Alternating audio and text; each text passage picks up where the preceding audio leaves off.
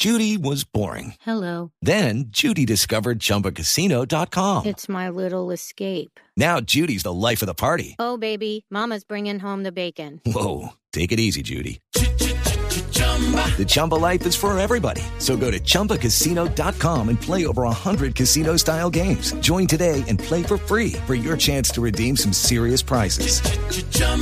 ChumbaCasino.com. No purchase necessary. Void where prohibited by law. 18 plus terms and conditions apply. See website for details. Un nuevo ataque de sicarios se acaba de presentar en Cali. Dos personas resultaron gravemente heridas. Información con Nilson Romo. El hecho se registró frente a una clínica en la calle Quinta con 38 en el barrio San Fernando. Según las informaciones preliminares y de testigos presenciales, señalan que dos personas a bordo de un carro Mini Cooper fueron atacados por dos sicarios a bordo de una moto. Aunque las autoridades no han confirmado el estado de salud de las dos personas, que al parecer recibieron varios impactos de bala, testigos aseguran que iban gravemente heridos. Este nuevo hecho de violencia se suma a la seguidilla de ataques sicariales que tuvieron lugar en la ciudad la semana pasada y que dejaron como saldo tres personas muertas, dos de ellas en centros comerciales del sur de Cali así como la masacre de ocho personas el viernes pasado en la noche. Desde Cali, Nilson Romo Portilla, Blue Radio.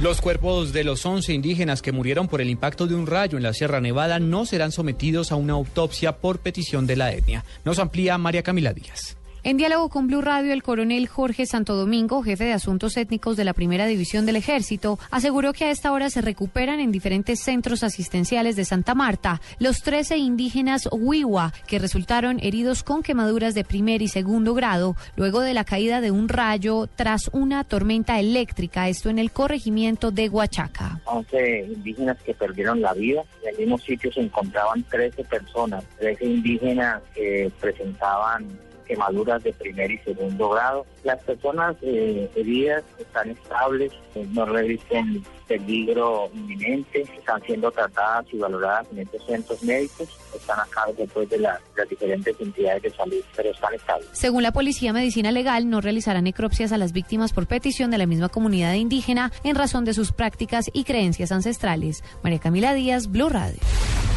La producción de café muestra una recuperación y ganan terreno las exportaciones del grano, que en septiembre superaron los 10,8 millones de sacos. Julián Calderón un crecimiento de 22% en la producción de café en el periodo comprendido como el año cafetero. Entre octubre de 2013 y septiembre de 2014 registró la Federación Nacional de Cafeteros, ubicando la producción nacional del grano en 12.124.000 sacos, frente a los 9.927.000 sacos que se reportaron en el mismo periodo de 2013. Solo en septiembre la producción del grano alcanzó los 912 mil sacos, 6% más que en el mismo mes del año pasado. Cifras de la Federación de Cafeteros revelan que las exportaciones de café colombiano en lo corrido del año ya superan los 10,8 millones de sacos, un 23% más que lo que se exportó en igual lapso del año anterior, con 8,8 millones de sacos. Solo en septiembre las exportaciones de café colombiano fueron de 830 mil sacos, 23% más frente a los 674 mil sacos exportados en el noveno mes de 2013. Así las cosas, las exportaciones de café entre enero y septiembre superaron los 7,9 millones de sacos. Julián Calderón, Blue Radio. Y lo más importante en el mundo hasta ahora, los padres del camarógrafo estadounidense que contrajo el virus del ébola en Liberia mientras trabajaba para la cadena NBC, explicaron que rogaron a su hijo que no fuese al país africano y le avisaron de los riesgos que corría, pero sin embargo señalan que su hijo estaba decidido.